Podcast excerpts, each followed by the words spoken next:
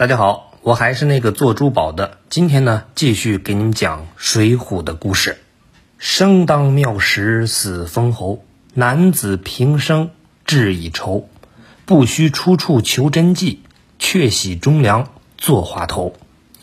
完成了从混混到红人，再从红人到官人的惊人转身以后，韦小宝啊，不是高俅的脚法呢，是越发挥洒自如，行云流水。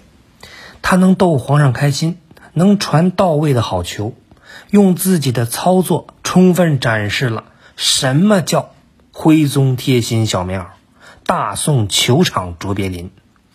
那么，这样一位传说级的奸臣，他和梁山之间到底有着怎样的非凡情节呢？整部的《水浒》，他又最终如何收场的呢？那今天呢，我们就来聊一聊。首先呀。经历过这个林冲事件以后，高俅是深刻体会到做官的妙。有权不仅可以任性，还可以谋私，更可以是呼风唤雨。但是这一行的竞争也是非常激烈的，想要捞钱的奸臣实在是太多，连贪污的机会都要拼命争取。任何行业内卷起来，那都是恐怖如斯。在这方面。蔡太师绝对是老前辈了，不仅自己捞，儿子女婿也完全不输。去年十万贯生日礼物被抢，他是微微一笑。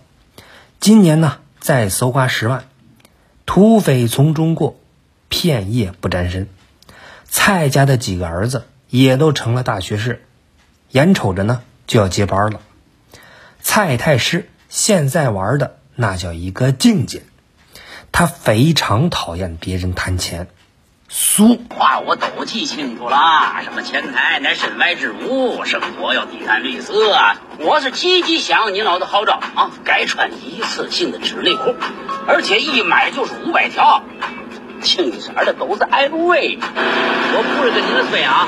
我们家鞋码子都是换白玉的，擦脚垫都是狐狸皮的，牙刷子都带发动机的，坐便器都是黄花梨的。小蔡，你总是这样招摇，会显得你特别的俗气。我你妈都穿成这样了，我还说小蔡，我诧异的是你为什么总是你妈你妈这样讲话？你这样讲话，你跟上流社会是无法交流的。你赶紧看看路，看路，开车。我送你一首《天籁之音》，让你感受一下文化的力量。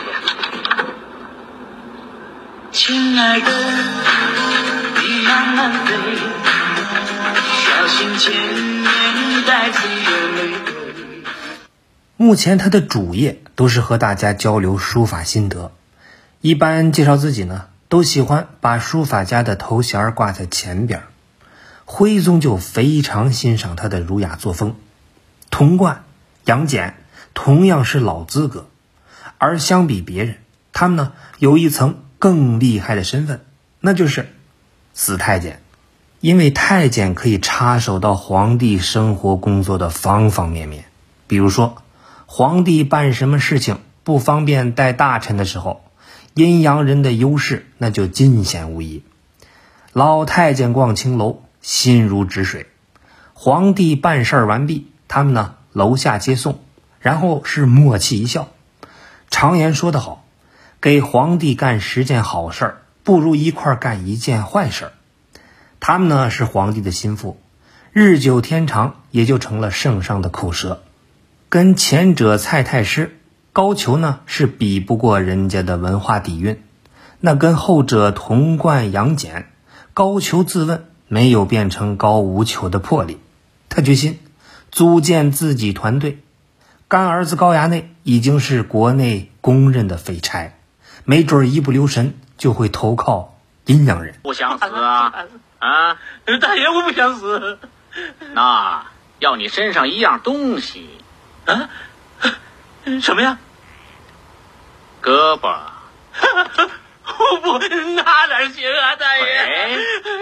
大大爷使不得呀，大爷！大哥，别跟他大哥！哎，不不不不！哎，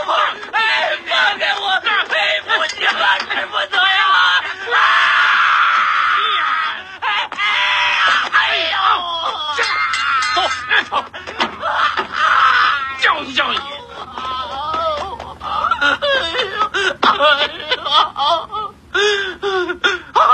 啊！娘啊！我的娘啊！没了！堂弟高二狗倒是一贯忠诚自己，也经常问自己有没有发财的机会。高俅安排他到高唐州挂职锻炼，临行前呢就跟他说：“二狗啊，你名字改一下，叫高廉。毕竟当官啊，这个廉洁奉公呢是主要的。”然后高廉和小舅子就组队到了高唐州，那是疯狂的收割。可能他理解错了哥哥的意思，他觉得这个镰呢应该是镰刀的意思。对，就是这样。姐夫和小舅子这么上下其手，很快呢，高唐州的穷鬼们就全被撂倒了。哥俩一合计，那就吃大户。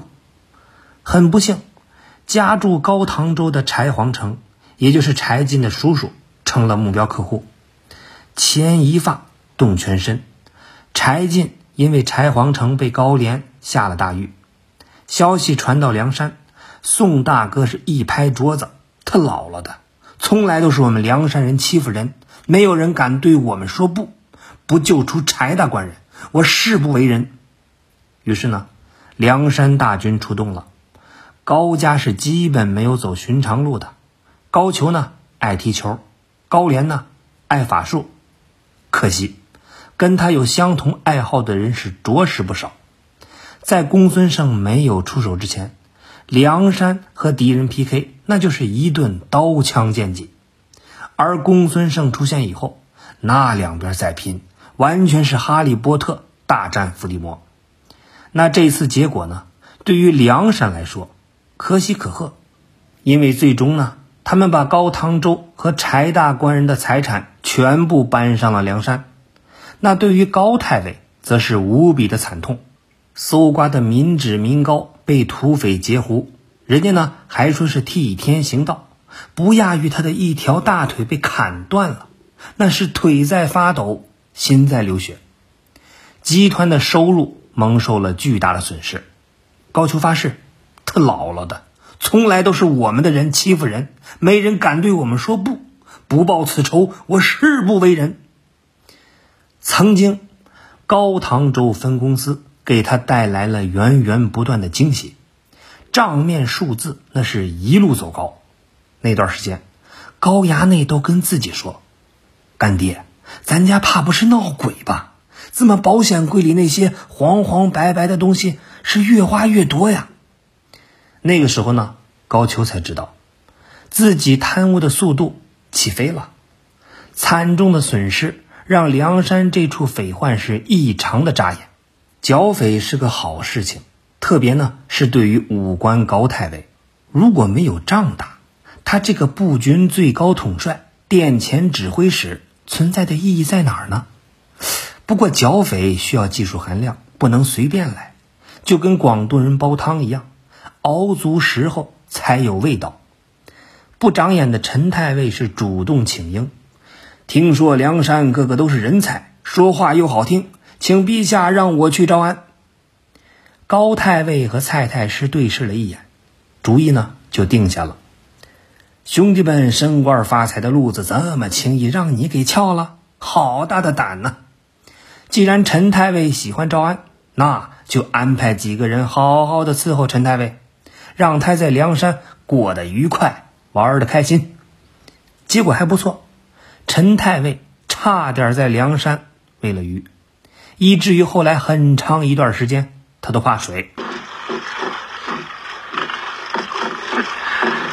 大人，你毛遂自荐上梁山招安，无功而返，白跑了一趟，连杯酒水也没吃上，不知你有什么想法？你不是也没白来一趟吗？你。是，我是受了点惊吓，可是在下却维护了大宋朝的尊严。是啊，是啊，你不辱使命，回去自有人为你加官进爵。本太尉恭喜你了。其实只有高俅知道，那叫梁山恐惧综合症。这下呢，轮到高俅了。他找到徽宗说：“陛下，您看我去招安行不行？这帮土匪是吃硬不吃软，那咱们就山里的核桃砸着吃。”徽宗的回复也简单：“别说了，开炮吧。”